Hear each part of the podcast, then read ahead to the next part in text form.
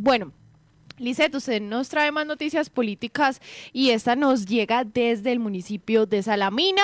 Parece ser, Lisette, que pues esta división entre el pacto histórico y la Colombia humana, pues también ha llegado a municipios caldenses. Cuéntenos qué sucedió en Salamina. Sí, allí en Salamina, pues recordemos que en Salamina hay cinco candidatos que se están postulando a la alcaldía de ese municipio y que el señor Luis Adilier Castañeda pues aspira a ese cargo eh, por el partido Colombia Humana.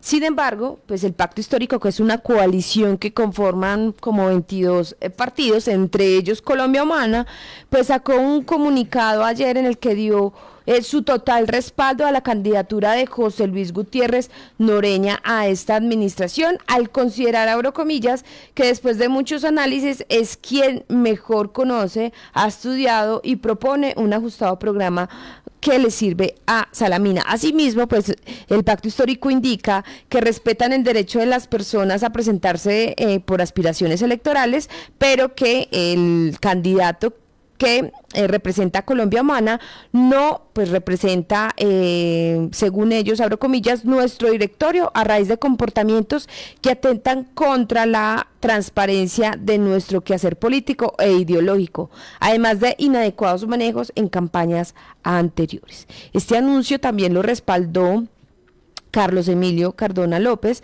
que es representante de la coalición Pacto Histórico en Salamina.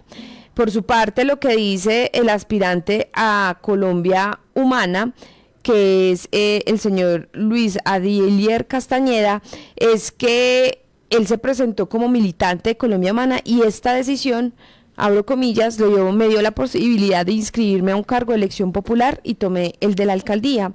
Como candidato avalado por Colombia Humana, no contemplo la posibilidad de hacer alianza con otro partido por lealtad y respeto. La directiva es la que toma la decisión y voy a terminar esta campaña electoral hasta el 29 de octubre.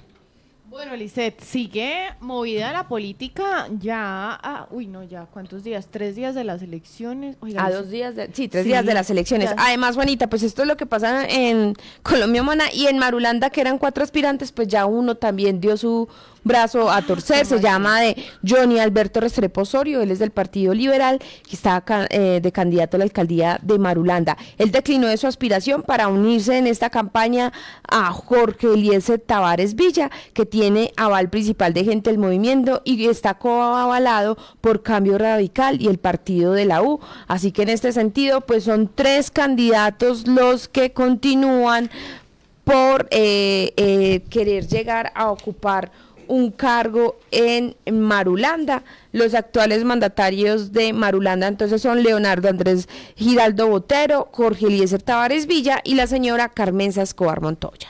Bueno, ahí está. Tenemos entonces tres candidatos a la alcaldía de Marulanda y pues los pueden conocer en nuestra página de hoy del impreso. Tenemos allí a los candidatos y también estas noticias acerca de la movida política a tan pocos días de las elecciones regionales.